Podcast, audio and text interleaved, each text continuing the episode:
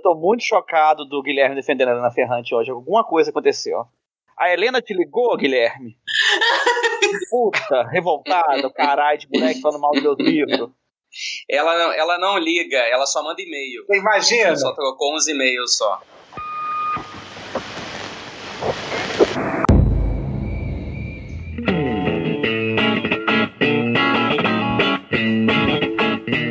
Meu nome é Raíssa e eu gosto de enredos com intrigas familiares e pessoas cultas. Meu nome é Deco Porteira e eu gosto de três coisas: aventuras adolescentes, pizza com ketchup e não vou falar a terceira, porque eu estou transgressor hoje. Meu nome é Guilherme Madeira Martins e eu gosto de surpreender o Deco com as minhas notas.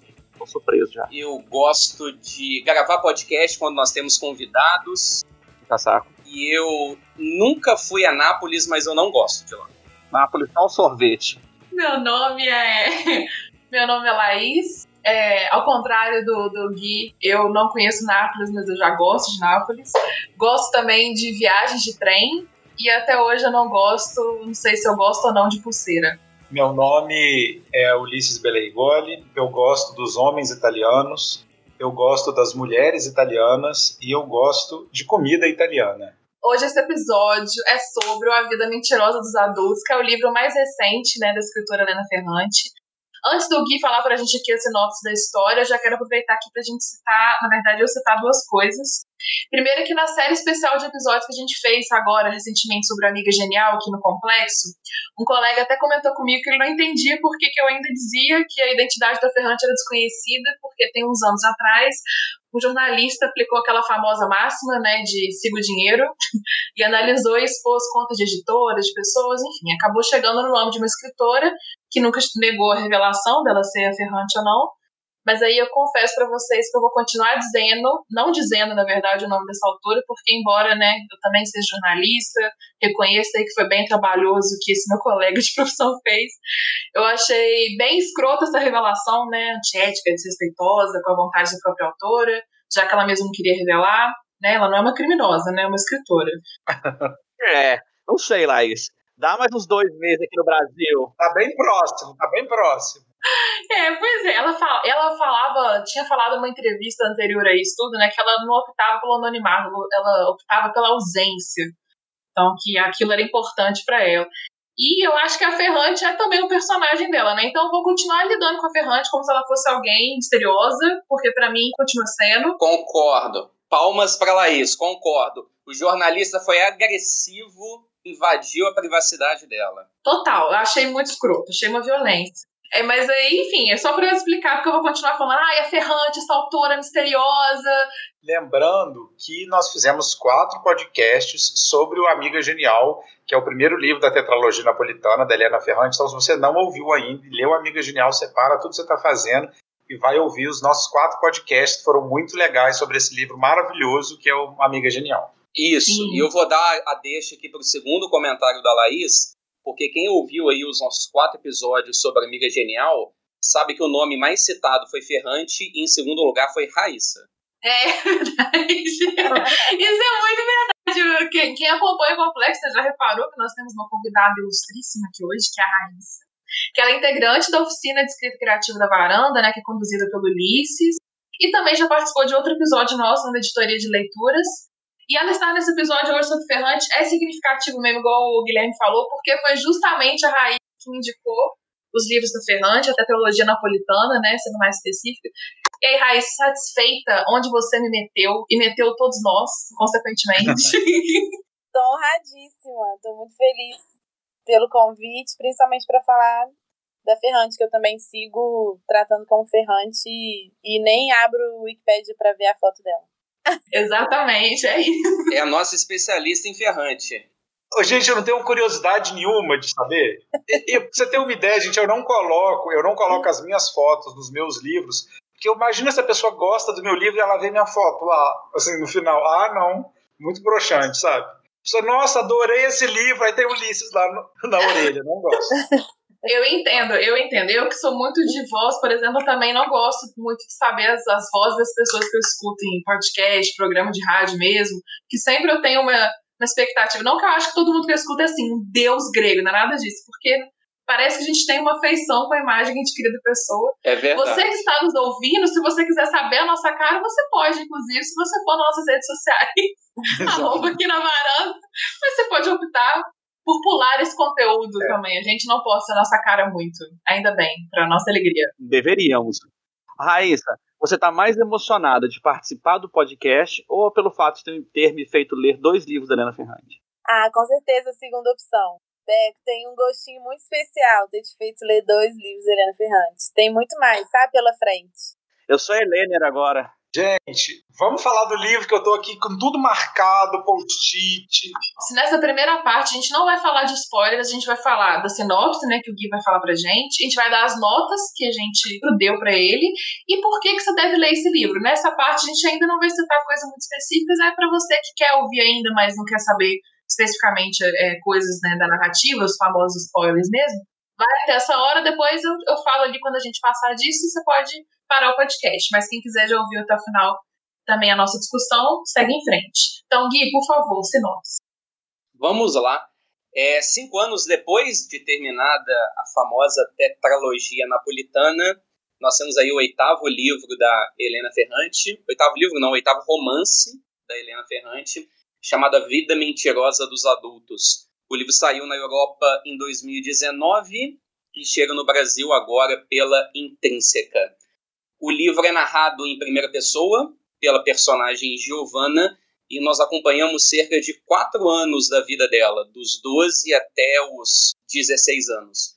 E o mote da história é quando ela escuta o seu pai, a quem ela muito admira, dizendo que ela está ficando cada vez mais feia, cada vez mais parecida com Vitória. E quem é Vitória? Vitória é a tia dela, irmã do seu pai, uma ovelha negra da família, e para tentar entender essa sua semelhança com essa tia perdida, ela vai em busca de Vitória e aí nessa busca ela encontra discussões sobre identidade, amizade, sexualidade, intrigas familiares, segredos e encontra também a vida mentirosa dos adultos. Eu arrepiei um pouco com esse sinal do Guilherme. Eu, eu, só, eu só discordo da Vitória ser a ovelha negra da família. Porque também. vocês sabem quem é a ovelha negra A gente sabe quem é a ovelha negra dessa família. Figura pra parte de spoiler, quero saber as notas agora. Deco, vou seguir a ordem alfabética e vou anotar aqui as notas, hein? Isso, pra fazer a média depois. É, a minha nota, eu vou dar um. Acho que eu vou dar um 7, eu tô olhando pra cara da raiz pra continuar a nota, peraí. 7,8. E não vou falar por quê, né? Porque a gente entra aí depois nisso. Vai, Gui. Quem ouviu aí o podcast da Amiga Genial sabe que eu não sou um dos maiores fãs, né? Acabei dando 5,5 para Amiga Genial. E para esse daqui, a minha nota é 7,5. Ainda bem que me chamaram, acho que foi porque eu tô aqui, tá? É. ele, não, ele não tem coragem de falar a nota que ele achou na sua frente, é isso. Gente, quando a gente ouviu o podcast da Amiga Genial, o Henrique rolava no chão de rir do Deco pedindo desculpa pra Helena Ferrante. Ô, Helena, desculpa se você tiver ouvindo. Gente, eu sou Helena agora. Ô, Ferrante. Helene. Helene, Helene, é bonito, é, é sonoro. Lá, lá. 8.7 vai ser minha nota. Raíssa, por favor, nossa convidada. Eu eu vou dar também, assim, não vou dar 10, eu vou dar 9. Uma boa nota. Uma boa nota. O livro. 8.2. Tô muito, tô muito puxa-saco, né? Mas é. Calma que você pode mudar a nota ainda até o final, né? Pode. No final você pode falar assim, vou manter ou não vou manter minha nota. Vou baixar ou vou aumentar. Tá. Gatinhas, por que quem está ouvindo deveria ler este livro? Se vocês me permitem, vou começar. Porque eu acho que é o seguinte, uma coisa da Ferrante que me deixa muito fascinado com ela é como os personagens dela me incomodam, me deixam assim muito desordenada. Eu fico muito assim, meu Deus. Eu fico pensando naqueles personagens. Eu acho que é uma das tristezas que eu tenho desse livro. Fiquei mal acostumada na, na, na tetralogia napolitana, que a gente tinha sempre mais um livro para ler. Pra... Aí eu, esse livro ia acabando, você, ai meu Deus, eu só tenho esse livro para passar com essas pessoas, eu queria saber mais tanta coisa. Então, assim, é, são sempre personagens muito legais e eu recomendo a leitura por isso, sempre. Quando eu falo da Ferrante, eu falo assim, cara, você quer personagem que vai, assim, te tirar o sono, leia Ferrante, eu acho muito legal, acho muito interessante. Essa é a minha dica. Eu acho que todo mundo precisa ler esse livro porque é um livro da Ferrante. Eu acho que nós estamos aí diante de um marco, né, literário. Eu acho que quem gosta de literatura não pode ficar longe da Ferrante. Gostando ou não, eu acho que a gente precisa acompanhar. É, eu estava lendo uma entrevista esses dias de uma escritora que eu gosto muito, chamada Nicole Krauss. E ela, no meio da entrevista, faz o seguinte comentário: Olha, eu não gosto de generalizar, mas nesse caso é verdade. Hoje, o que nós temos de melhor na literatura é feito por mulheres. E aí eu até voltei naquela lista de melhores do ano que eu fiz para o site da Varanda, os melhores livros de 2019. Dos nove livros, sete foram escritos por mulheres. E eu acho que a Ferrante é meio que um cume disso. Acho que é hoje, no expoente literário, aquilo que nós temos assim de maior sensação. Especificamente desse livro, eu achei ele mais bem resolvido que o Amiga Genial. E aí eu só li o primeiro volume, eu não li os outros. Eu acho que analisando o A Vida Mentirosa dos Adultos e a, primeiro volume né, da tetralogia, o Amigo Genial, eu acho que enquanto desenvolvimento da personagem ali durante a adolescência, eu acho esse livro mais bem desenvolvido nessa parte. Então, no que me, no que me compete comparar, porque eu não li a tetralogia inteira, eu gostei mais dessa obra. Todo mundo tem que ler esse livro, primeiro porque é da Helena, e eu concordo com o que o Guilherme falou, porque eu acho que até pra, pra gente conversar sobre, assim, quem não leu Helena, eu, eu, eu não consigo. Tô brincando. tem que, pra conversar comigo, tem que. Mas é porque todo mundo que leu, pelo menos que seja o primeiro da tetralogia, enfim, quem leu Helena, eu acho que é, a literatura dela tem esse poder transformador, assim, de que você tem uma necessidade de falar sobre. É, eu brinco que eu tinha que ganhar uma comissão, porque eu realmente fui, a, assim, do meu ciclo, a maior catequizadora da Helena, e, eu, e claro que tem amigas que odiaram e amigas que, amigos que amaram, mas de uma maneira geral, é, é, o que eu saí foi com essa necessidade de compartilhar as histórias dela e a maneira como ela escreve. Assim, eu, eu acabei lendo A Vida Mentirosa dos Adultos em, em dois dias e é uma leitura que, ao mesmo tempo que ela é fácil, ela é forte. Não é um livro que ele agarra ou que a história é amarrada de uma maneira que, que você dispersa, assim. É uma, é uma história que, por mais que ela vai é, inserindo várias coisas que são dispensáveis, porque ela tem um pouco disso no começo de todas as obras dela, é, no final das contas você está bem ligado e, e, a escrita segue forte com, com os personagens muito é, intensos, assim. Então, eu acho que, assim como todos os outros livros dela que eu já li, vale a pena justamente por, por essa parte da escrita, que é um marco muito forte dela para mim. Então, gente, seguindo a, a, esse gosto que a varanda tem, é um livro que trata de um assunto que também foi tratado no que te pertence, que é o peru sujo, né? Eu acho que teve presente, eu acho que quem é fã do assunto deve ler o livro, tá? É minha opinião, sincera, sim. Você tá muito certo, é porque eu lembrei do mítico com o peru sujo do Corral. Porra, a gente lava esse peru, pelo amor de Deus. O cheiro de latrina. E assim, isso não só dele, ela mandou o Rosário limpar o peru também. Então, assim, só pra vocês ficarem sabendo, né? Vocês estão, ó. E um, um outro motivo não tão importante é que eu vou concordar muito com o que a Raíssa. Ah, porque esse era. A Raíssa, pra mim, é um motivo mais importante da literatura. Não tem dragão, tem que ter um peru sujo na história. Pelo amor de Deus. A segunda coisa que eu acho, apesar do livro não, acontecer, não ter grandes acontecimentos, que, né, eu acho que a gente veio acostumado, eu já estava mais preparado para a leitura por ter lido a primeira do, do Napolitano, é um livro em que acontecem muitas pequenas coisas, é um livro que não tem barriga, sendo um livro que você não, hora nenhuma você fala, ah, vou parar de ler aqui, não. Se vou deixar, você vai lendo, lendo, lendo, lendo. Eu não sei se é a história que é interessante, se é a escrita dela que é muito, muito tem uma cadência muito boa, mas assim, eu acho um livro bom. Se você tá com preguiça de ler, é um livro que você pega e fala: Caraca, a Raíssa falou, você lê em dois dias sem ver. Sim, é muito envolvente. É muito envolvente. Obrigado. Eu acho que assim, uma, uma coisa que pode estimular você ouvinte a ouvir, a ler o livro, eu acho que tem duas coisas que agora que eu já li dois livros da Helena Ferrante, então vou tentar falar sobre esse livro, mas um pouquinho sobre a autora também. A primeira coisa é que eu acho que é muito difícil você ler um livro da Helena Ferrante e não pensar sobre a sua vida, sobre o seu comportamento, sobre a sua história.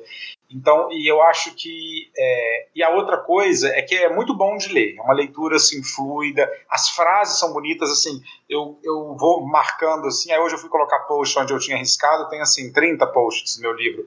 Que quer dizer, eu achei 30 frases muito bonitas. Né, e, e eu achei não só bonitas, mas inteligentes. Então, eu acho que a Helena Ferrante ela caminha nesse lugar onde ela consegue essa interseção entre entretenimento e arte, que é muito dificultoso às vezes, que é ao mesmo tempo que ela te entretém, ela te tira de, é, de um lugar habitual, comum. Então, eu acho que ela faz esse papel da artista também, que é fazer você se questionar sobre coisas que estavam adormecidas. Você nem ia pensar naquilo, mas aí você lê aquele trem e você fala, hum, agora vou ter que pensar nisso aqui, senhora Helena. Então, eu acho que essa junção de entretenimento e arte é a habilidade de, um, né, de grandes pessoas, e eu acho que a Helena consegue isso nesse livro também. Sabe? Eu pensei muitas coisas da minha vida aqui. Legal tipo uma união entre alta e baixa cultura, algo nesse sentido, que é meio que é uma novela, uma novela num sentido de gênero literário, uhum. mas é um, é um, novelão, assim, não, é um melodrama, né? Sim. Mas e ela narra muito bem a história. É. é. Antes de a gente dar a nossa parte oficial de spoilers, o Guilherme deixou no roteiro uma polêmica pra gente. Sim, eu vou acusar o Guilherme. Porque ele colocou lá se a gente concorda com a principal crítica que o livro vem recebendo, de que a Ferrante não saiu da zona de conforto dela, reciclando temas de obras anteriores imagino que seja, né? Protagonista feminina, Nápoles, Itália. É, então, ela tem uma, uma zona de conforto temática facilmente identificável nos. Porque tem dias de abandono também e a filha perdida. E todos os livros são narrados, assim, mesmo que não sejam personagens tão semelhantes, mas você observa alguns detalhes em comum, que é, são, sempre tem a coisa da separação, e nunca é uma separação, assim, tranquilo. Tranquilo, deixamos de nos amar. É. Sabe, uma coisa. Nunca é uma separação tranquila. Tem muito essa parte da, da mulher, assim, da relação da mulher com essa separação depois que ela acontece. E tem essa coisa de amiga, que tem na Amiga Genial e, e, que tem também em outras obras dela, que é essa, essa relação de amizade, onde eu acho que ela usa a amizade para expor coisas da personagem, sabe? É nessa troca que ela acaba mostrando traços da personalidade das duas personagens é, sem precisar narrar isso na primeira pessoa. Ela usa muitos diálogos para expor essa parte. Então, realmente tem essa, essa semelhança.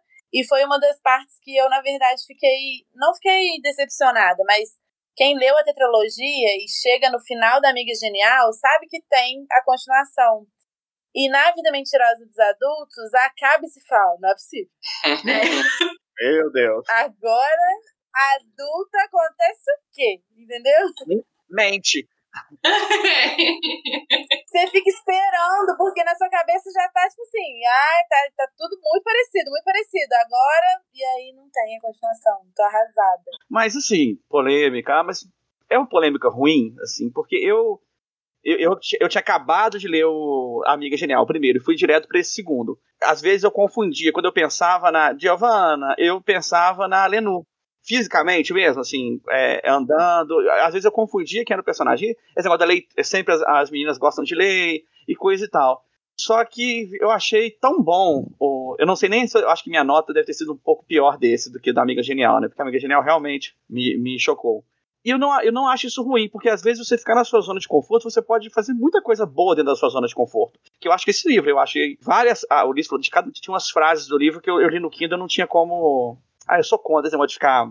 Ah, é chato pra caramba no Kindle, sério, é muito chato. Eu achei um livro com muitas frases muito bonitas. Só que é isso, eu tava no mesmo lugar com personagens muito, muito parecidos do que, que tinha acabado de sair, mas eu achei essa familiaridade, essa zona de conforto, foi bom para mim. Eu senti mais abraçado, e nesse eu ainda achei que, que deu uma, uma abrangência maior, porque Nápoles agora ganha um outro cenário, né? Que em Amiga Genial a gente fala só da parte pobre de Nápoles, e agora eu achei uhum. que ela deu uma.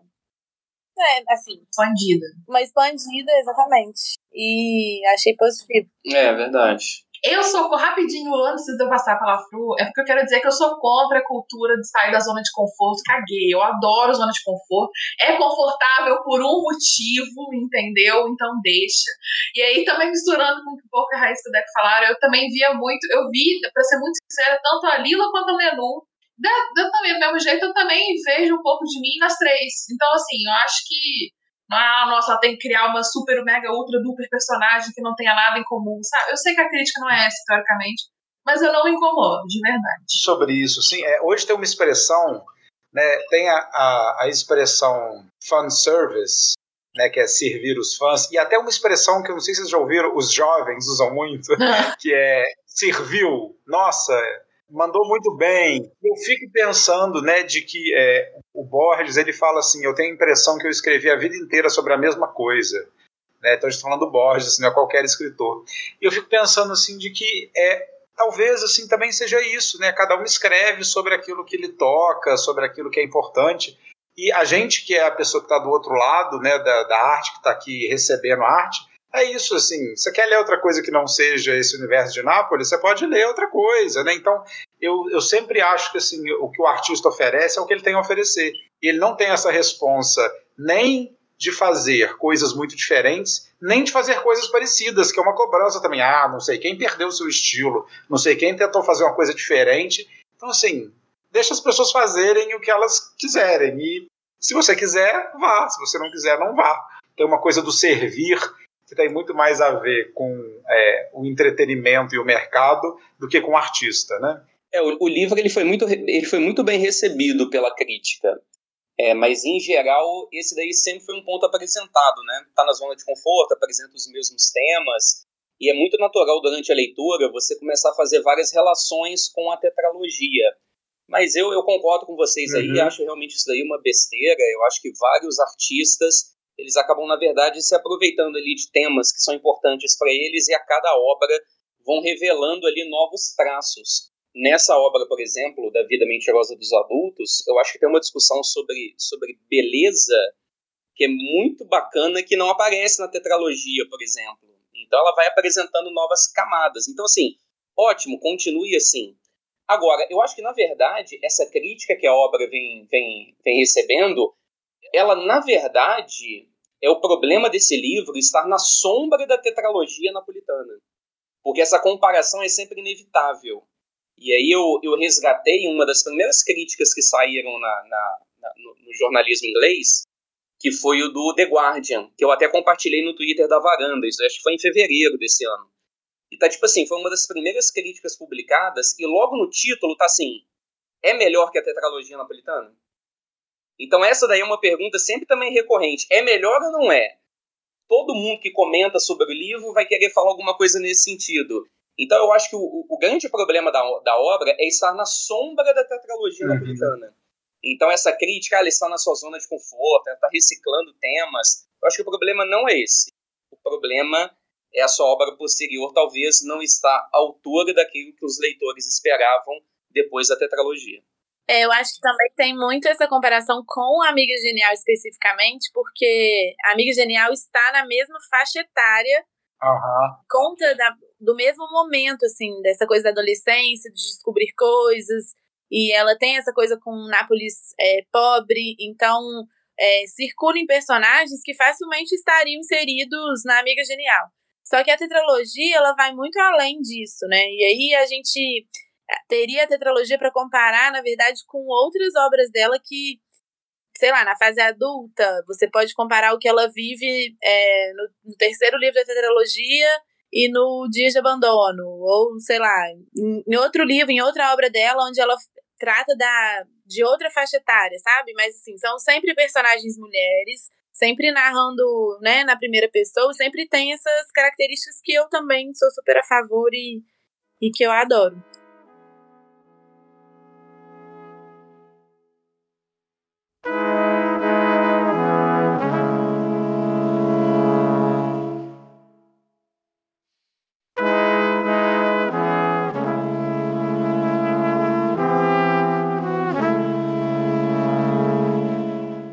Deixa eu falar uma coisa que eu achei assim. É, eu, eu, a minha relação com esse livro foi assim: eu gostei muito do início. Diferentemente do Deck falou que o livro não tem barriga, eu achei ele um pouquinho barrigado no meio. Não sei se é porque eu estava lendo com Também. Um, um pedaço de tempo restrito, eu estava acelerando a leitura. Eu falei, gente, anda logo, sabe, com esse, com esse trem.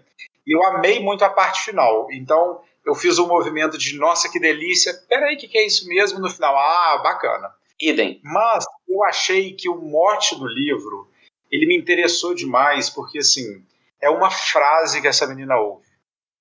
É uma frase sobre quem ela é. Né? E é o que a gente ouve muito na nossa adolescência, na nossa infância. Alguém fala, ah, você é bonito, você é feio, você é inteligente, você é organizado, você é, sei lá, nervoso. E de como essas frases às vezes têm o poder de colocar em movimento tanta coisa na nossa vida e ela pode ser dita pelo professor, pelo pai, pelo melhor amigo, enfim. E eu achei, eu já me senti tocado. Então, quando ela ouve essa frase, é, né, que é a comparação do pai, que fala que ela é feia e maldosa como a tia Vitória, que é uma pessoa que ela nem conhece direito, e de como que isso catalisa um universo completamente novo na vida dessa menina, que é o que a gente vai viver. Então ela, ela vai procurar a tia, e aí ela conhece a tia, o contexto da tia, a família da tia, aí isso faz ela pensar na, na história do pai e da mãe. E eu fiquei falando, isso é muito real. Né? Tem frases que a gente é, ouve na nossa infância, elas agarram na nossa cabeça, elas fazem uma confusão generalizada. É, e eu achei que esse era um mote muito legal. Então, o livro me, me, seduziu aí, sabe? Eu quero ver onde essa frase vai parar. Uhum. Né? É uma surra de isca para psicanálise, né? É uma. é, temos essa que coisinhas que você escuta na infância ficam se desdobrando para sempre. Temos Ainda Somos e Vivemos como os nossos pais, total. É, ela, ela, ela abominar o pai, o que o pai faz com a mãe, e no final ela é apaixonada pelo cara que é o espelho do o pai. pai é. Essa pra mim é, é muito clássica. E tem várias outras, assim, tem muito da, da, de criar a criança na bolha, né? De fazer ela renegar uma realidade. E aí, quando ela vai conviver com essa realidade, ela se encantar, enfim, tem muitas iscas aí que são interessantes. Mas deixa eu colocar uma pergunta para a gente continuar debatendo sobre o livro. Foi uma coisa assim que me incomodou.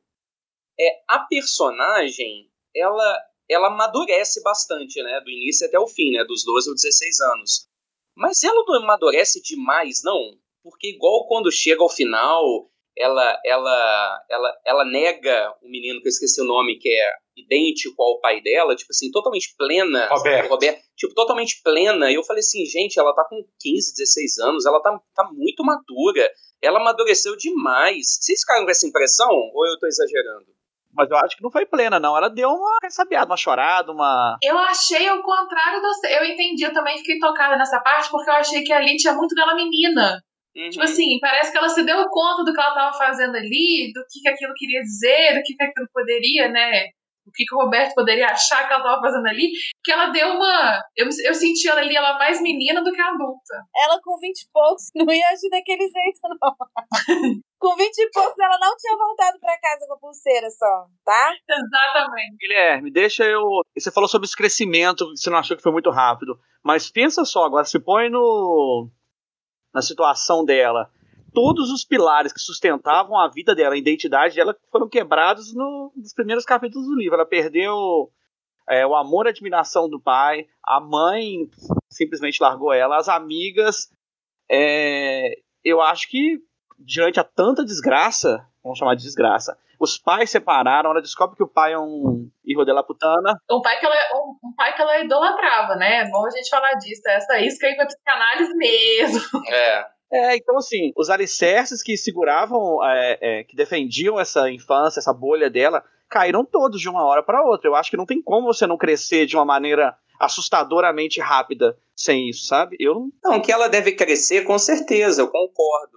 Mas o que eu fiquei me questionando é assim, a, a postura com 15 anos. Acho que um pouco isso que a Raíssa falou, tipo assim, alguém com 22 não ia se comportar nem daquele jeito. Então, eu, e foi nesse sentido que eu fiquei pensando. Eu achei assim, uma menina de 15 anos com uma postura de alguém mais velha. Mas é claro, isso que você falou sem toda razão, Deca. É claro que ela, ela, ela, amadurece ao livro. Eu até acho que o processo dela de amadurecimento nesse é ainda mais palpável do que no Amiga Genial. Eu gostei mais desse nesse sentido. Mas eu fiquei me questionando isso, ainda mais assim ao final. Falei assim, nossa, ela tem só 15 anos. Mas eu acho que a coisa da classe, da classe social interfere muito também. Ah, pô, aí eu queria fazer um comentário depois sobre isso. Porque com, em comparação, assim, Lenu e Lila, né, viviam numa outra realidade que ela. Então, é, o acesso dela sempre foi muito maior. E isso é, é dito várias vezes no livro todo, assim, de tudo que ela sempre leu. Poxa, ela, ela discutiu o evangelho com, com 15 anos. sabe? Então, mas eu acho que é isso. Ela é meio, meio genelha, sabe? Aquela a, a gênia chata, a gênia, sabe? Porque, tipo assim, ela é muito. Ela tem essas discussões com pessoas mais velhas sobre vários assuntos, e ela é super insegura e infantil em outros. Eu acho, Guilherme, que é, é meio assim, sabe? É, eu tô fazendo. Ela é uma é, adolescente, uma né? adolescente muito inteligente e que entende de muita coisa, mas em outros aspectos ela é completamente infantilizada. Ela é uma criança ainda. Eu tô fazendo sinais com a mão, tá? Quem tá ouvindo? A Laís tinha comentado quando a gente conversou sobre o, o Amiga Genial, né? E que aparece nesse livro também umas nuances, que é esse livro está sendo escrito. Então, em alguns momentos, no início das partes, falar, ah, é, escrever assim, é, essa história tem isso. Então a gente lembra que quem está contando essa história não é uma adolescente, né? De que essa pessoa que está contando essa história já é uma adulta. E eu acho que é, esse é um pulo do gato também, né? Que a gente vê que as observações dela são muito plenas. E isso, é muito complexas, porque o adolescente também, essa coisa do. É isso, tem um monte de adolescente que gente fala, nossa, que pessoa madura, nossa, que pessoa, né? É, para a idade, é uma pessoa muito. Mas, na verdade, depois a gente vê que não é muito, que o adolescente também reproduz muitos comportamentos e muitas falas, de que, na verdade, ele não tem noção da complexidade. E eu acho que a Giovana dá muito essa noção pra gente. É, e ela coloca, né, tipo assim, falou, aconteceu isso tudo, aí de repente bate uma angústia nela, né, que ela fica desesperada, porque ela, ela não sabe é, o, que, o que aquilo que ela fez representa né, o que aquela conversa quer dizer, o que aquilo que ela ouviu significa. Então, eu acho que esse ir e vir também, tipo assim, gente, nossa, essa menina é pra frente, né? E depois gente adianta, tá desesperada, ela encolhida no sofá-cama, e aí você fala assim, ah, é verdade, ela é uma menina, ela tá nessa fronteira aí.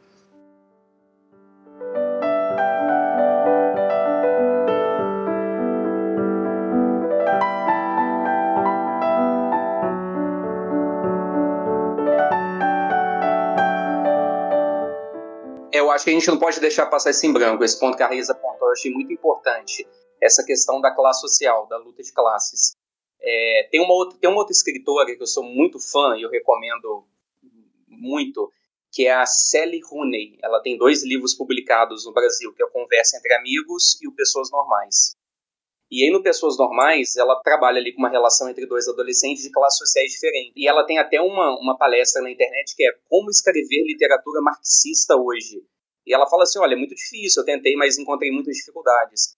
Eu acho que esse livro da Helena Ferrante é muito bom nesse sentido. E aí eu acho que o que ela encontrou para conseguir trabalhar essa questão da, da, da classe, da, da, da classe social tão bem, eu acho que é o protagonismo de Nápoles. Eu acho que Nápoles aqui, é, em relação com a tetralogia, acho que Nápoles aqui é um personagem ainda mais forte.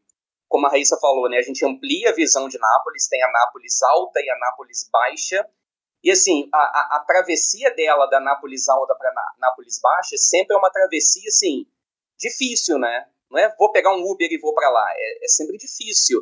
É, é, e aí eu lendo esses trechos me veio muito à cabeça Parasita, aquela cena deles descendo, né? E, e saindo da mansão até a casa deles é, inundada, aquela travessia longa no final do filme me remeteu muito isso.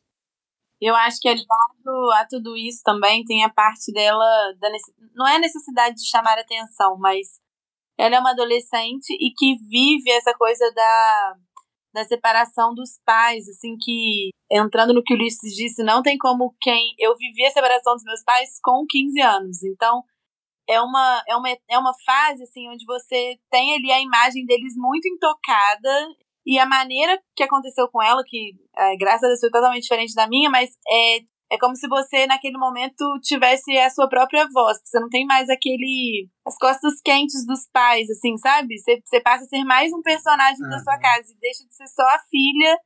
E porque seu pai deixou de ser pai e virou ex-marido, e sua mãe deixou de ser mãe e virou ex-mulher. Então, ela vive uma coisa que, que impulsiona essa maturidade, digamos assim, na adolescência. Porque eu acho que se você permanece como filha até a fase adulta e dentro desse cenário que ela vivia antes, talvez ela não tivesse experimentado tudo isso que ela acabou experimentando. Uhum. Sim, a gente fala isso da fala do pai, né, que realmente foi o pontapé para ela começar essa crise, nossa, comparar, comparar a tia, mas isso da separação foi extremamente traumático os detalhes, né, do, envolver o casal de amigo próximo deles, e aí envolver as amigas dela, e aí aquilo ali que era o mundo dela, ela mesma fala no início, né, que ela não tinha amigo na escola. As amigas dela era a Ângela e a. Esqueci o nome da. Ida. Ida. Isso, é a mais nova. Então, assim, eram as amigas dela, aquilo ali tudo foi arrancado dela. Então, ela já ela fala no início também, né? Nossa, meu pai sempre falou que eu sou linda, minha mãe sempre falou que eu sou linda. Eu descobri que eu sou feia, descobri que eu não tenho amigo, descobri que meu pai não é quem fala, descobri que minha mãe. Nossa, minha mãe acha minha mãe fraca. Ela fica assim, coitada. De fato. No final das contas, ainda bem que existiu Tia Vitória, gente. Porque imagina essa garota sem essa tia. É, super. Eu fico preocupado de os adolescentes lerem esse livro e achar que a vida adulta é um swing entre casais, sabe? e eles vão se decepcionar, porque não é bem isso, sabe? É, não? Às vezes é. É, é tipo o que eu achei quando, quando eu entrei na faculdade. assim, nossa, não sei quem foi transou com não sei quem, com a mãe de não sei quem, com o pai de não sei quem. Não é bem assim, sabe?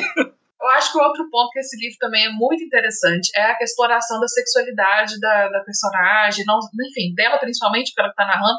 Outra grande virada foi essa dela perceber como é, o corpo dela era percebido por homens. Uhum. Achei interessante também o crescimento dela na, na questão dela com a Ângela, né? Aquilo ali na cabeça dela não tinha nada a ser questionável ou pensado sobre aquilo.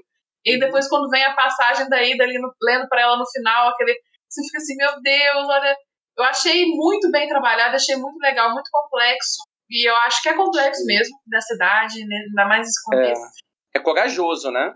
Muito, muito. Então, gostei muito também de como foi tratado, de como foi abordado ao longo da.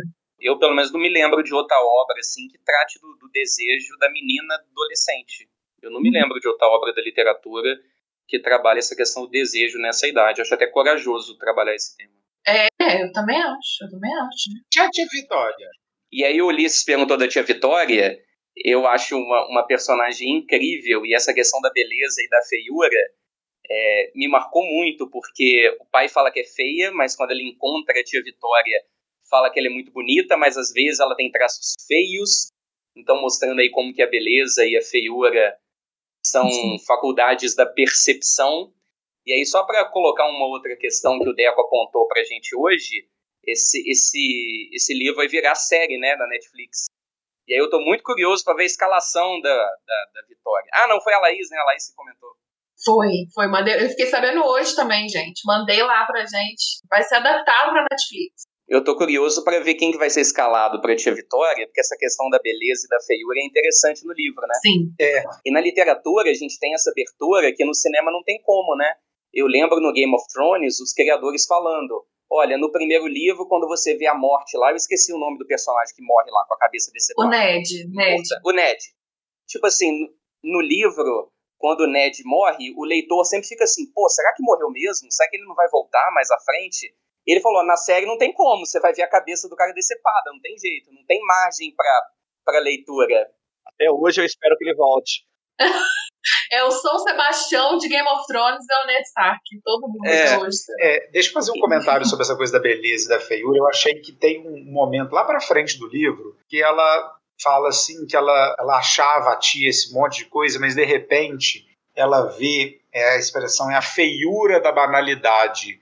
Ela vê a minha tia não é essa mulher, né, que amou, que não sei o que, ela é uma pessoa coada, é ressentida e tem uma cena lá assim e que é esse olhar dessa menina que tem a ver muito com o comportamento das pessoas, né, que tem a ver com a paixão dela pelo Roberto, tem a ver dela com assim, ela olha os personagens também e as pessoas passam de bonitas a feias é, várias vezes. O Tonino, né, que é o menino, é, a Juliana, é, ela tem essa coisa. Então, para a gente pensar também de que como essa palavra feia, é, para essa menina tem uma conotação que engloba milhões de coisas, porque o pai falou assim, você, é, a, a fala é, você vai ser feia e maldosa. E tem uma hora que ela fala, eu sou maldosa, eu tô vendo que eu sou maldosa também, eu não sou só feia. Então meu pai estava certo, eu sou feia e maldosa, como a minha tia Vitória. E de que a frase que lá na frente vai rebagunçar a vida dela, nem sei se é desbagunçar ou rebagunçar, é a frase do Roberto, que você é muito bonita. E essa frase, de novo, então, é, essa frase faz meio que quase um par com a frase inicial, porque é um momento lá, tipo assim, ele, é, ele tá lá chegando do jantar e ele, ela tá se sentindo ali meio deslocada, ele fala, você é muito bonita. E aí aquilo dispara para ela um outro lugar, que ela fala, porra, que merda é essa, né? na cabeça dessa Giovanna o que, que é feia e bonita, né? Você não acha, Liz, que isso tem muito a ver só com aceitação? Pai dela constatou que ela era, vamos dizer que ela era feia e maldosa, porque realmente todo mundo é um pouco feio e maldoso. E eles e os pais viviam nessa, é, cara, que ódio dos pais eles viviam nessa, não se estressavam, não falaram nada, viviam de aparências em todos os sentidos. E a partir do momento que ela assumiu, olha, eu sou maldosa, eu posso ser feia, para mim foi assim, que ela viu que ela fazia as maldades, dava, enfiava lápis na, no braço dos outros, e que ela foi uma pessoa de verdade, e, e, quando ela passou a ser uma pessoa de verdade, parar de mentir sobre. Caraca, eu tenho muito ódio dos pais dela, você não tem noção, gente. Você não tem noção. o Deco tem lugar de fala, pois ele é um pai, então ele pode é. falar. E eu tenho muita gente, então assim, eu tenho lugar de fala.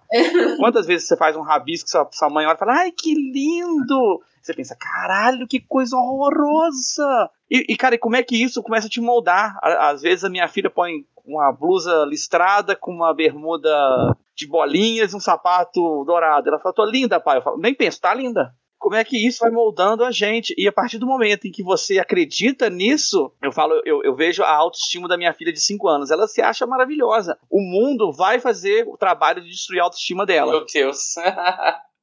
Aí eu, e por isso que eu acho que esse crescimento, esse amadurecimento rápido dela, gente, você ouvir isso de um pai.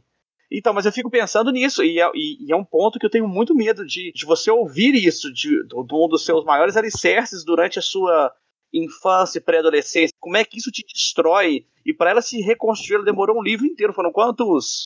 Quatro anos? 431 páginas. Cara, por causa de uma frase. Deco, mas sabe o que eu tô lembrando de um caso de uma amiga contando que elas estavam conversando assim que é, uns filhos gostavam muito de ir na casa, sei lá, da tia ou da amiga da mãe, porque lá era tudo sem regra e podia fazer tudo. E os outros filhos dessa casa falando que adoravam ir na casa da outra tia, porque tudo era certinho, tinha hora do almoço, tinha tudo. E aí uma das mães falou assim: é, isso é uma prova de que tudo que a gente fizer vai dar errado mesmo. Que essa brincadeira, né, de assim, como mapear também o que passa na cabeça de uma criança, né? Que é tipo, se, se eu, é uma, uma educação preventiva. Então, é, não, não, diga muito não, não diga muito sim, é, não, não acaricie muito ego, é, não também não deprecie seu filho, de que como isso habita também o imaginário dos pais, porque as crianças também só vão fazer essas construções muito depois, né, do que que acha que afetou, do que que não afetou. Tem um momento que eu acho muito legal no livro, que ela está conversando, não sei se é com a Ida ou com a Ângela no telefone, ou pessoalmente, não lembro agora, e aí a Ida e a Ângela falam assim, a gente decidiu que eles não são mais nossos pais. E uma hora a Giovana também decidiu, eu não chamo mais eles de pai e mãe, eu chamo eles de Nela e André. Então é muito engraçado porque esse, esse, esse momento que acho que todos nós é, nos deparamos na vida, que é tipo assim, primeiro, que a gente vê que os nossos pais não sabem as coisas. Exato. Eles não entendem aquilo que eles dizem que entendem, é uma queda. Tipo assim, gente, minha mãe não tá sabendo o que fazer, meu pai não sabe o que fazer. Né, eles não sabem. Tá todo mundo balançando a cabeça, tá, gente? Só pro, pro ouvinte saber. a gente fala assim, meu Deus, assim, é, eu, eu, não só tô vendo que meus pais não sabem o que fazer, como eu discordo da decisão deles, do que eles estão fazendo. Eu acho que eu faria de outro jeito, que eu faria melhor, ou que eu faria de um jeito mais produtivo. E, e isso é uma queda, por mais que tenha uma potência também da gente sentir que a gente está amadurecendo, que a gente tem nosso próprio. É uma, é uma sensação de assim, meu Deus, então agora para quem que eu, que eu, que eu é, para quem que eu pergunto onde está minha meia? Assim, metaforicamente que, que eu faço? Quando eu falei dessa parte do, do, da separação dos pais dele, de ter impulsionado o amadurecimento, é justamente por isso, assim, porque quando, na separação dos pais, você vê a vulnerabilidade dos pais, talvez muito antes de filhos que não veem os pais separados. A separação expõe, assim, o homem e a mulher que antes eram só pais e mães intocáveis, de uma maneira que que o filho nunca viu antes. Então, para ele, é um rompante, assim. A partir dali, ele vai enxergar a vida de uma maneira completamente diferente. Eu acho que a diferença de você, tipo assim, a gente tá falando de alicerces, né, que te seguram, de, de alguém derrubar a sua casa ou você ir lá e derrubar a sua casa, assim. É, é, é cair e tomar uma rasteira. Assim, é muito mais humilhante, é muito mais difícil tomar uma rasteira do que cair na rua assim, vai pagar mico de qualquer jeito, mas. E a, a, separação dos pais é tão forte que inclusive é a primeira coisa que ela fala no livro, né? Ela começa, dois anos antes do meu pai sair de casa, aconteceu isso. Sim. A primeira coisa que ela fala no livro é, é uma referência à separação. Mas eu confesso pra vocês que outra traição, traição assim, traz me abalou, que eu fiquei assim, meu Deus, foi quando ela descobre que a pulseira não era da avó. na mãe da Vitória, nada. Gente, a pulseira. Gente, essa pulseira. Pra mim, a pulseira é o anel forjado em Mordor. Deco gostou. Ótima analogia. Poucas coisas representam tão bem a vida mentirosa dos adultos como essa pulseira. Sim. Porque tem, tem uma hora, inclusive, que ela fala, não sei se ela, não sei se você lembra que ela está muito angustiada, que ela fica pensando que essa pulseira pode ser um artefato mágico, que o pai dela fez isso. Ela, ela recorre, ela, ela fala até tipo assim que ela vai acostumando que mentir começa a se parecer com rezar.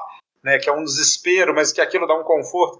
E essa pulseira vira até um objeto mágico, que é, tipo assim, eu sei que tem uma explicação por trás dessa confusão toda. E a explicação ela vai descobrir, os adultos mentem. É essa a explicação por trás dessa pulseira. Então eu acho que ela é um símbolo muito legal, porque ela perpassa o livro inteiro. Você fica, gente, que merda essa pulseira, e caralho, deixa essa pulseira pra lá.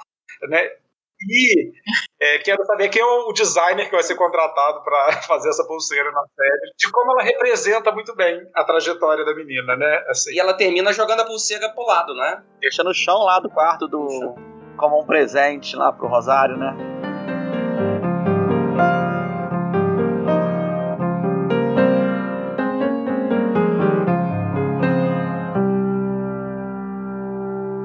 Não, não, ah, deixa eu falar mais uma coisa antes do final. Eu sei que eu, eu, eu gosto desse núcleo pobre de Nápoles, gente. Não sei se é o tipo de coisa que eu gosto de ler, mas eu acho esse arranjo da casa da Marguerita, que é assim, ela então ela a Marguerita, para quem não tá ouvindo o podcast não leu o livro, tá aqui acompanhando a gente. A tia Vitória tinha um amante, na verdade não era um amante. Ela, ela se apaixonou por um homem casado, que era o marido da Marguerita, o Enzo, e aí tem os filhos, né? E de que, como depois que esse homem morre, essas duas mulheres criam um núcleo familiar, porque a tia Vitória faz parte da família da Marguerita, ou seja, ela tem mais poder sobre os filhos da Marguerita, que são os filhos do homem de, quem ela era amante. E aí eu amo que tem um, um rolê assim é, de ódio, amor, respeito, tudo, e que ninguém nem questiona assim a estrutura dessa família. As pessoas questionam outras coisas. Ela não faz isso, ela não gosta, ela é assim, ela é assado. E eu acho que isso é tão real, porque é, a gente vê que as configurações familiares, porque ah, tem uma, uma avó que mora junto, um tio que vem de não sei onde, a prima, sei o que. E eu acho que essa configuração ela é muito bizarra, mas ela é muito real. A tia Vitória completamente integrada nessa família e ninguém questiona, tipo assim, o que, que a amante do meu pai é. vive com a gente dentro dessa casa, sabe? Do meu pai morto. Inclusive, ela é a viúva na igreja. Na igreja, que é o melhor. Ela é a viúva da igreja, exato. Essa parte, pra mim, é a melhor de todas. Eu falo umas coisas, vocês não acreditam. O Guilherme ficou falando do negócio lá que, que eu eh, linkei com Muriaé, mas eu curti isso. Mas tem umas coisas lá em Muriaé, em cidade pequena, que não tem, que não tem, que vai contra todas as regras, sabe? Então, assim, tem a lei. Aí, tipo assim, tem as coisas que acontecem em cidade pequena. Que você não tem como você, você explicar, não tem como ser contra. Você tem que aceitar aquilo. É isso. Quando você não mora nessa cidade pequena, você sente essa estranheza, mas para as pessoas isso é super normal. Gente, e essa coisa do, do homem também, nesse do Enzo, o Enzo traiu, fez aquela merda toda, igual o Mariano e o pai dela também fizeram aquela merda toda, e ainda assim as mulheres ao redor deles meio que seguram as pontas. A, a mãe da Ângela daí, ela tenta manter o núcleo familiar, tenta integrar, né, a Giovana. A mãe dela ainda respeita o pai, né, digamos assim, ela tenta inspirar a filha, na Giovana, tipo, não, seu pai é um homem bom, seu pai é um homem justo. E o Enzo, né, que morreu, e assim, caralho, cara. Eu até marquei essa parte. Não, o Enzo é tipo um santinho, que tem foto dele em todos os lugares, uma lembrança boa, assim, uma... Meu Deus! E, e nela, nela me irrita muito quando ela fala que esquece, que quando ela lembra as partes boas que ela viveu com o pai dela, ela esquece de odiar ele. Ah, vai a merda, sério. Gente... Mas a minha, o meu sentimento também é muito a merda. E ao mesmo tempo eu também fico tocada. Eu fico assim. Nossa, eu não. Caraca, bicho. Não fico tocada porque a circunstância da separação é demais pra mim. Uma coisa é quando eles se separam, que o amor é. acabou, e aí, é. poxa, vamos ter respeito, foi uma é. relação é. linda enquanto durou, mas não, não foi. Ele tava com a Constanza, o André tava com a Constanza há 15 anos, gente. Cara, é. Ai, cara, gente. É, não, eu entendo. Vai ser feliz, né? Sabe, tipo assim, é, é isso, porra. É, é, precisa de tanta encenação, né? Tipo, ah, beleza, deu uma foda que maldada, ah, tava bêbado. Uma coisa. Agora tá 15 anos com a mulher. Então, mas sabe o que, eu fiquei viajando fazendo essa comparação, assim, do quanto a Giovana ela tava repetindo mesmo a coisa? É porque Giovana, classe alta, né, culta, pá, Assim como Constanza para Andréia, sabe? Que lá atrás, é, Roberto era muito Andréia. E aí Constanza é muito Giovana. E aí, por exemplo, Roberto assumiu aquela dívida de ficar com a Juliana, né? E ah, provavelmente ia se casar e tudo mais, mas se naquela noite de buscar pulseira é, a Giovana tivesse tido alguma coisa com o Roberto, ali ia nascer ó, o looping eterno. Isso, é. E eu achei isso muito legal dessa personagem. Na hora que ela foi para Milão, gente, pra, é, pra buscar a pulseira barra é, transar com o Roberto, quando ela toma essa decisão de não transar com o Roberto, nossa, eu fico tão feliz, eu fico tão feliz. Eu falei, isso, amiga, Também. sabe, sai daí. Esse cara é lindo, maravilhoso, bam, bam, bam, todo mundo gosta dele, mas assim, primeiro, tipo assim, isso é para discutir no segundo livro que a Helena iria escrever, que é falando que o Roberto não é heterossexual, né? Esse homem não pode ser heterossexual. então, essa é outra história. Mas, assim, na hora que ela não transa com o Roberto, eu falo, isso, amiga, vai. volta. E, bom, não sei, a gente já pode falar do final, mas não vou falar ainda não. Por favor. Deixa eu só linkar a sua frase, Liz. Porque assim, não transou com o Roberto, mas depois tá aquela cagada de transa com o Rosário lá, que pelo amor de Deus, gente. o Rosário não tava noivo. Ah, mas ah, gente, mas a primeira vez a menina. Da... Melhor coisa, gente, transou e pronto, descabaçou. Nossa. Tem essa história que eu sempre penso, sabe, que é, é muito comum, e eu sei que as meninas discutem isso, que é essa história né, do, do machismo patriarcado, que os homens, quando transam, ganham alguma coisa, né? Ganhei a. E as mulheres perdem, né? Perdi Aham. virgindade. É. Nossa, eu, eu fico aliviado. E, é, assim, é, vou entrar no, no- nesse assunto que tem essa cena final que ela transa com o Rosário. E aí tem uma última frase do livro que fala assim: ah, no dia seguinte fui para Veneza com Mida. No trem prometemos novamente que nos tornaríamos adultas, como jamais havia acontecido como nenhuma outra mulher. E eu acho que essa coisa do tornar-se adulto é parte da ilusão adolescente. Assim, eu convivo com muitas pessoas mais novas que eu e eles usam essa expressão que é muito engraçada, que é vida adulta. Sabe aquela piada do assim, ah, será que a comida japonesa do Japão chama só comida? Então só chama uma coisa de vida adulta quem não é adulto, né? A gente não chega aqui e fala assim, a gente é a vida adulta, a gente fala a vida, porque é a única que possível, né? Assim, a vida. Nem as crianças falam vida adulta, porque na criança não existe vida adulta também. Essa coisa da vida adulta é uma questão dos adolescentes e de que há uma ilusão de que alguma coisa vai te colocar na vida adulta. É transar, é pagar boleto, é morar separado dos meus pais, de que alguma coisa, alguma espécie de amadurecimento vai te garantir o ingresso nessa vida adulta. Eu acho que um bom sinal para a gente perceber que você não ingressou na vida adulta é você falar a expressão vida adulta.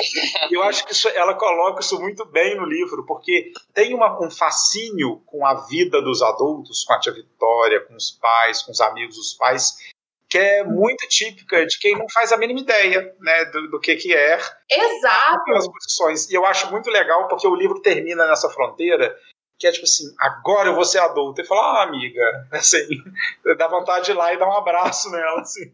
E eu arrisco dizer que foi até essa questão da pulseira, dela descobrir esse negócio da pulseira, porque quando o, a instituição paz dela é destruída, meio que, a, meio que a Vitória vira ali uma coisa autêntica, né? Ela é autêntica.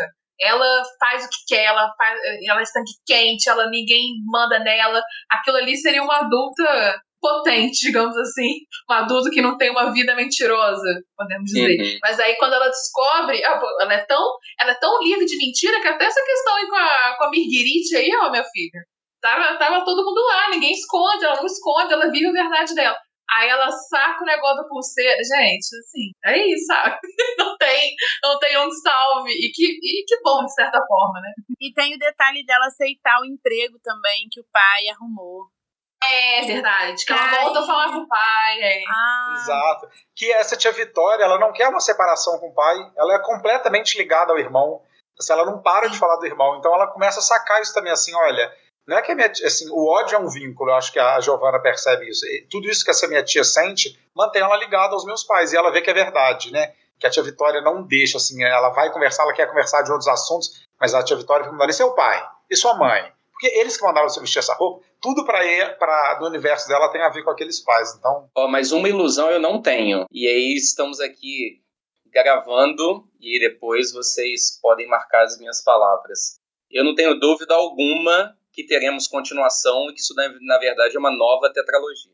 Pelo amor de Deus. E eu acho ótimo. Zero dúvidas. Zero dúvidas. Eu quero, eu quero. Eu também quero, porque eu fiquei muito chateada. Ainda mais esse final. A gente já que já chegamos no final, eu fiquei assim, gente. É brusco, né? Brusco. Se você lê o, o último capítulo, né? O último capítulo da quinta parte, não se parece com o final de livro. Gente, vocês não acham que é intencional? Tipo assim, é igual a vida adulta, a gente não tem uma solução. É isso, sabe? Não tem um. A solução vem nos próximos livros. Não, eu acho que a solução tá na cabecinha do coração de cada um que acredita nela. Lindo, amigo, mas eu acho que a questão não é nem, não é nem a solução. Não sei se a palavra é solução. Eu acho que é o desenrolar. É ver como ela vai, vai ser adulta. Entende? Eu gostaria de acompanhar essa jornada. Eu terminei o livro, assim, é, um pouco feliz com o caminho da Giovana, assim, olha, eu vou desembolar minha vida, eu fiquei com essa sensação, vou desembolar minha vida, eu vou fazer aqui meu caminho, então achei isso bom. Mas ao mesmo tempo, é, tem uma hora que, inclusive, que ela fala isso no livro, né, que ela é imbuída de um desejo de, de degradação, de destruição, e eu acho que a Giovana caminha sempre muito perto dessa linha, então ao mesmo tempo eu criei um carinho com essa personagem, falar, tipo assim, eu, eu não gosto dela, eu acho ela uma pessoa bem antipática, em vários aspectos, acho ela chata, acho ela boba em vários momentos, e aí me identifiquei por isso em vários outros. é, mas eu fico querendo falar assim: olha, não se destrói tanto, não, não precisa, sabe? Você pode destruir a herança familiar, você pode destruir seu vínculo com a família, você pode não ser parte disso que você está querendo não ser parte, mas não precisa destruir seu corpo, suas amizades, sua vida escolar. Então, eu, eu fico assim querendo dar um pouquinho a mão para Giovana, senão destrói tanta coisa. Giovana, calma. Segura esse forninho, Giovana.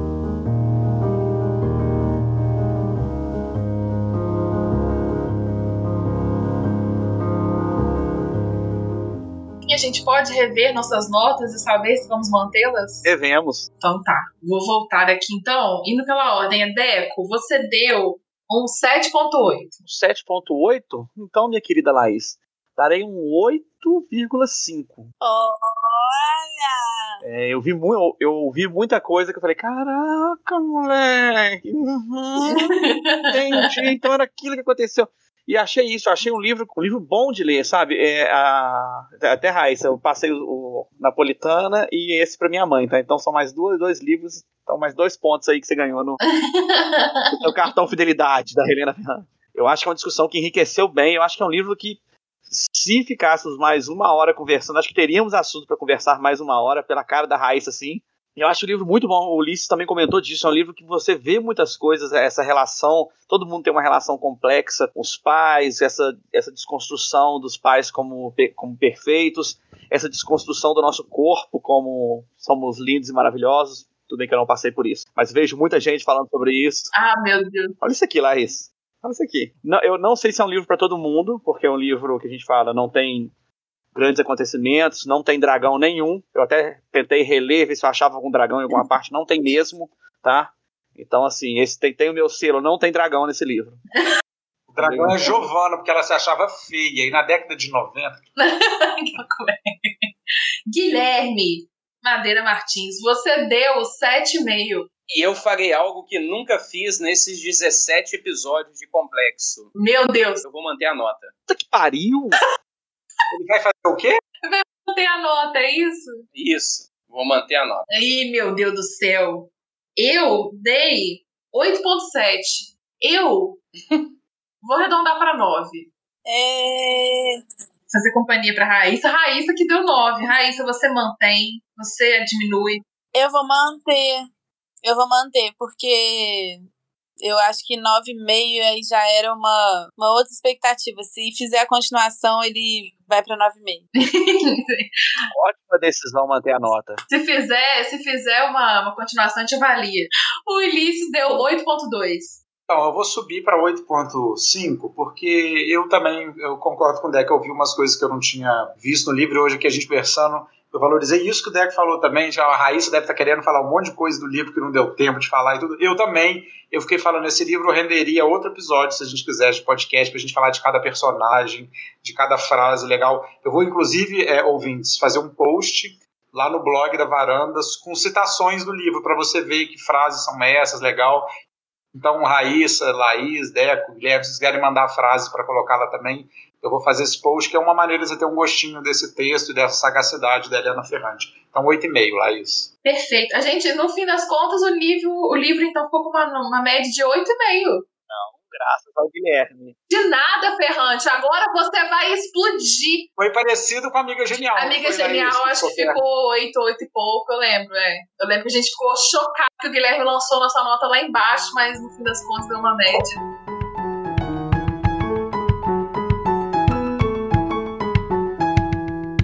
Quem quer começar com a indicação?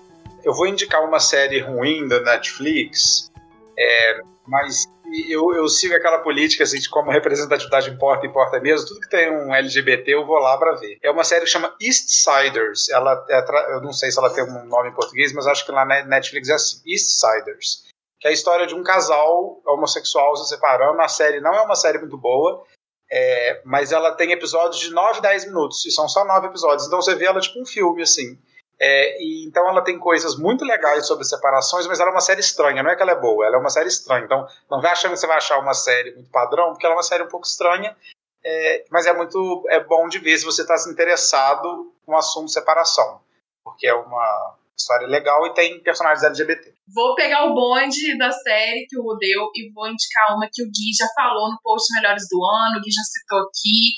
Me perdoe, Guilherme, por ter demorado tanto a assistir. Ó, oh, foi a minha recomendação no primeiro podcast. É verdade, olha só que ciclo maravilhoso. Ele recomendou e eu reforço a recomendação para Succession. Succession, eu não sei, tem dois Cs, então eu nunca sei, inglês não é minha língua mãe, mas fica aí a indicação.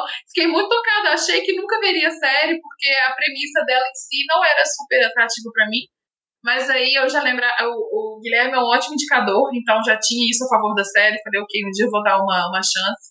Um outro amigo meu também, o Gabriel, começou a ver, eu falei, ok, eu vou dar uma chance pra essa série. E, gente, me surpreendeu muito. Fiquei muito empolgada, emocionada.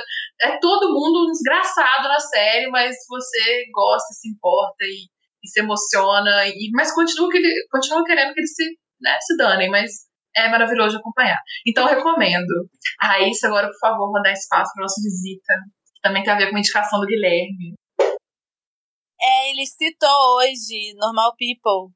E eu assisti só a série, não assisti, eu não li o livro, mas tá todo mundo, quando eu postei sobre a série, todo mundo falou pra, pra ler o livro, porque também tinha amado e tava viciado, e Malu, inclusive, que também faz parte da nossa oficina de criação literária, falou que tava num looping, assim, de ler não sei quantas vezes, é, que ela também amou. Como a gente abandonou a literatura hoje mesmo, né? Estamos na cultura de massa. Eu vou falar de uma Zé Careta, acostumado com as leituras, né, clássicas, eu vou... E eu tô assistindo uma série, é, é, eu acho que ela, parece que ela é bem velha, e uma amiga me indicou e eu comecei a ver falei, cara, não vou gostar. Eu achei muito zoada, mas, cara, ela é assim, maravilhosa. Eu não sei o nome. É Bojack Horseman. É, é uma série que trata de um cavalo humanoide, né? Sim, vou ter que falar cavalo humanoide. É é que ele é um ator tipo do Full House da década de 90 que fez sucesso, agora ele vive uma vida de, de merda, vive depressivo, e é, e é legal que, ao contrário da maioria dessas séries que tratam de uma ex-figura conhecida e meio drogada. Ele tem sentimentos, ele vai descobrindo coisas dele, ele vai crescendo como personagem, se entendendo. Cara, e é muito, tem umas sacadas muito legais, assim, eu tô gostando muito. Muito obrigado, quem me indicou. A minha indicação é a minha última leitura, que eu terminei ontem às duas e meia da manhã e que deixou uma marca profunda e que o dia que aparecer aqui no nosso podcast vai ganhar nota 10. É o livro Desonra, do escritor sul-africano Coetzee. E a gente está falando bem aqui da Helena, eu espero que ela reconheça que esse sucesso tem a ver com a varanda ter impulsionado a carreira dela. com certeza, bem óbvio. E a Raíssa, é claro, a Raíssa, né, que todo domingo de manhã bate na porta das pessoas e fala: Você tem um minutinho para ouvir a palavra de Helena? é, se vocês quiserem conhecer a Raíssa, passa lá na casa da esquina, a gente vai conversar com ela de Helena Ferrante. Exatamente. Antes da gente encerrar aqui falando das redes da varanda, queria convidar a Raíssa também para falar da casa da esquina. Ela tem esse espaço aqui sempre. Ela está presente, gente, desde a primeira gravação do primeiro podcast que a gente fez, a Raíssa estava lá. Ela não participou de voz, mas ela estava lá naquele momento. Raíssa, por favor. É isso, Casa da Esquina, arroba casaesquina.cc. Dessa parte eu vou deixar todo mundo ter sua própria opinião e olhar por conta própria. É, e aí, gente, falar que a Casa da Esquina também, ela é a, a casa atualmente da Oficina de Criação Literária da Varanda. A gente começou a se reunir lá no início do ano, só não estamos nos reunindo lá porque temos aí a questão da pandemia, etc e tal.